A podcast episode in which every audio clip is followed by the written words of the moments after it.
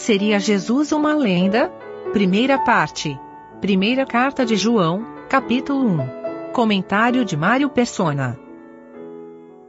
Em 2 Pedro, capítulo 1, versículo 16, o apóstolo fala: Porque não vos fizemos saber a virtude e a vinda de nosso Senhor Jesus Cristo, seguindo fábulas artificialmente compostas, mas nós mesmos vimos a Sua Majestade, porquanto ele recebeu de Deus Pai honra e glória, quando da magnífica glória lhe foi dirigida a seguinte voz: Este é o meu filho amado, em quem me, em quem me tenho comprazido. E ouvimos esta voz dirigida do céu, estando, com, estando nós com ele no Monte Santo. E temos muito firme a palavra dos profetas, a qual bem fazeis em estar atentos, como a uma luz que alumia em lugar escuro, escuro até que o dia esclareça e a estrela da alva apareça em vosso coração, sabendo primeiramente isto, que nenhuma profecia da Escritura é de particular interpretação. Esse, esse versículo aqui de, de 1 João, o que era desde o princípio, o que ouvimos, o que vimos com os nossos olhos, o que temos contemplado e as nossas mãos tocaram da palavra da vida, ele confirma a realidade do testemunho dos, dos apóstolos. E lá em, em Pedro confirma também a realidade do testemunho dos profetas, que apresentavam a Cristo como uma luz que alumia em lugar escuro, mas ainda certamente não uma revelação completa, como nós temos hoje.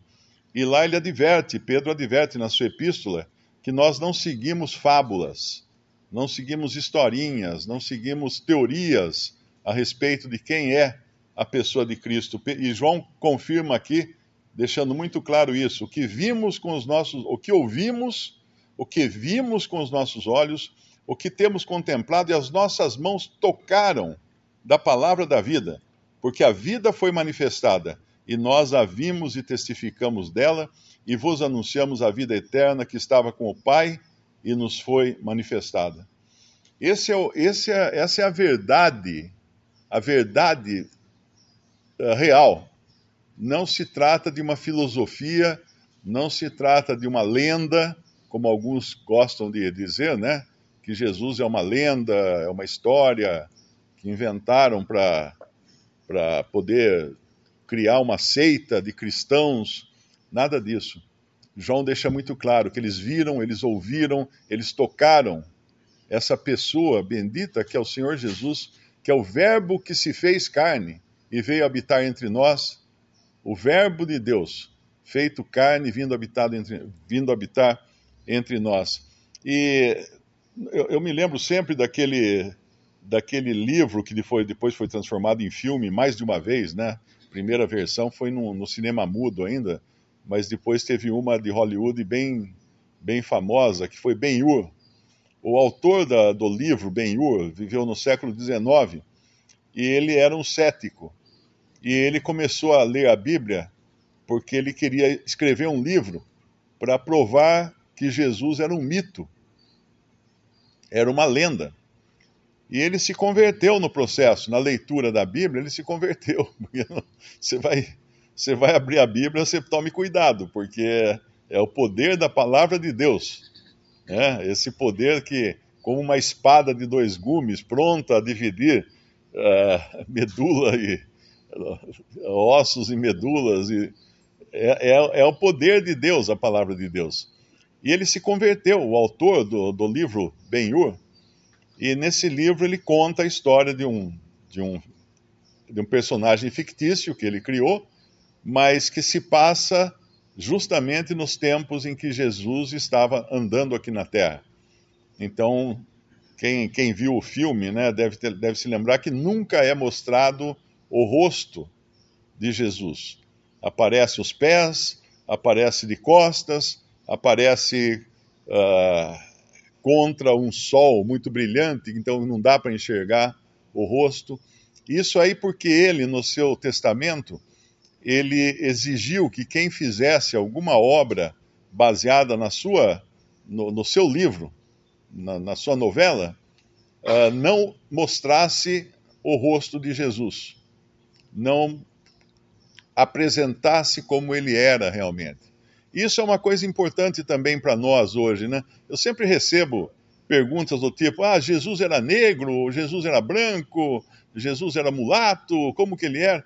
E aí eu vou para aquela passagem de, de Coríntios que diz: agora não conhecemos, né? uh, mas ninguém segundo a carne. E se conhecemos a Jesus segundo a carne, já não o conhecemos desse modo. Ou seja, não tem importância alguma, não tem, não tem nenhum significado hoje você pensar qual era a cor da pele do Senhor na terra. Porque nós não o conhecemos mais dessa maneira como ele esteve aqui. Nós o conhecemos agora glorificado pela fé, olhando para o céu, nós o conhecemos em glória.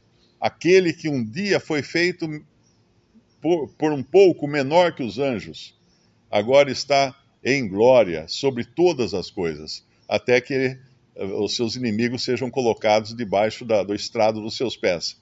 Esse é o Senhor que nós conhecemos.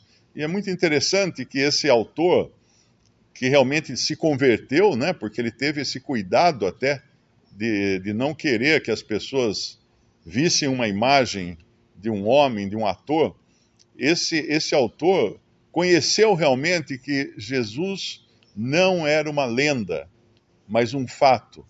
E o testemunho dos apóstolos são um fato. Nós costumamos comprar jornais que são escritos por homens, uh, jornais e assistir telejornais que têm seus scripts escritos por homens, e às vezes a gente até acredita no que eles dizem, mas nós não vimos. E nem, nem mesmo o, o jornalista viu, ele às vezes ele se baseia no relato de alguma testemunha de um fato que aconteceu e tal. Nós não vimos, nós não estamos lá, nós não sabemos. Mas a gente acaba acreditando.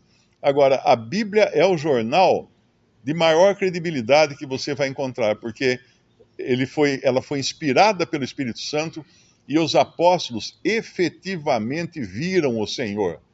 Quando ele fala lá em, em Pedro, no Monte Santo, ele está se referindo àquele dia em que o Senhor subiu com Pedro, Tiago e João a um monte e lá ele foi transfigurado e apareceram ao lado dele uh, Moisés e Elias conversando sobre a, a sua morte que iria acontecer em Jerusalém. Eles estavam lá, esses três homens, muito assustados, muito apavorados com o que eles estavam vendo, mas eles enxergaram algo que a homem nenhum foi dado enxergar até ali. O Senhor em glória aparecendo, transfigurado, emitindo luz. E, e, inclusive os dois, os dois servos que eram apreciados, de grande apreço em Israel, Moisés e Elias, um deles representando Moisés, aquele que morreu, mas o seu túmulo não foi revelado para não ser transformado num lugar de peregrinação ou de, de adoração de, de ossos, coisa assim. E Elias que não morreu, Elias que foi arrebatado ao céu diretamente, sem passar pela morte. Então, quando nós lemos os testemunhos dos apóstolos, podemos crer que é o jornal mais verdadeiro que existe. Você pode duvidar das notícias do telejornal ou dos jornais de papel, mas não dá para duvidar daquilo que nós lemos no testemunho dos apóstolos.